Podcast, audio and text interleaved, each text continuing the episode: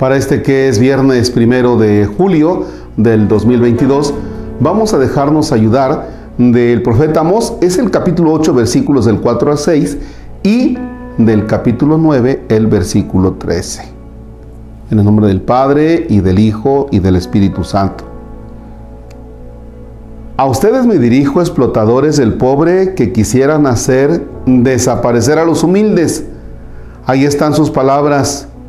¿Cuándo pasará la fiesta de la luna nueva para que podamos vender nuestro trigo?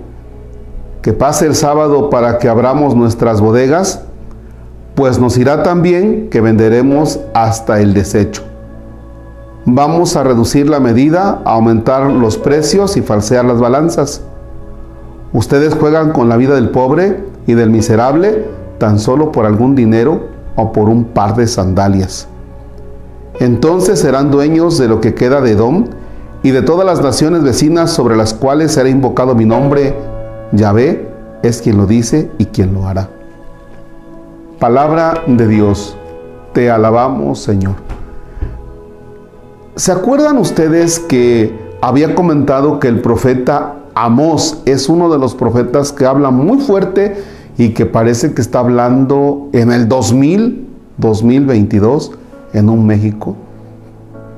Bueno, pues ahí está. Recordemos que la palabra de Dios no solamente es algo que aconteció, que pasó y que iluminó una determinada época, sino que es muy real y se adapta precisamente a las circunstancias que nosotros vamos viviendo. Entonces, es Dios el que nos habla y que ilumina a través de un profeta las realidades de nuestro tiempo. El profeta Amós habla muy claro, desde luego para su tiempo, pero es una palabra que se actualiza. Dos cosas que a veces pasan sobre el pobre. Primero, el abuso que se hace de él en cuanto pues agarrarlo muchas veces como para abusar en cuanto a venderle, en cuanto a estar esperando la oportunidad pues, para fregarlo. Esa es una cosa. Pero el otro gran riesgo es a veces ponernos del lado del pobre, no tanto porque nos interese, sino porque se convierte en una banderita con la cual nosotros podemos negociar. Entonces el pobre es rehén de aquel que tiene un pensamiento pues hasta cierto punto medio macabro porque dice, ah, pues aquí tengo estos, yo me voy a poner de este lado y los voy a utilizar y los voy a manejar de acuerdo a mis intereses. Aguas con esos riesgos. Fíjense bien que Dios nos habla acerca de este sector. Cuidado, ¿eh? Los pobres son privilegiados de Dios.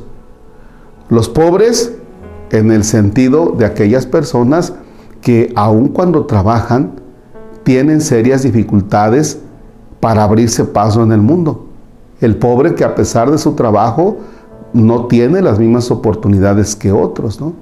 Pero cuidado con utilizar la figura del pobre para nuestros propios intereses. Dios nos ayude, porque realmente en el México de hoy esto es una gran tentación. Dios te libre a ti y a mí, y desde luego que más que ponernos así como que a acariciar a la persona necesitada, más bien seamos solidarios con ellos y ayudarlos a crecer como personas no faltándoles a su dignidad, haciéndolos cada vez más pobres. Padre nuestro que estás en el cielo, santificado sea tu nombre. Venga a nosotros tu reino, hágase tu voluntad en la tierra como en el cielo.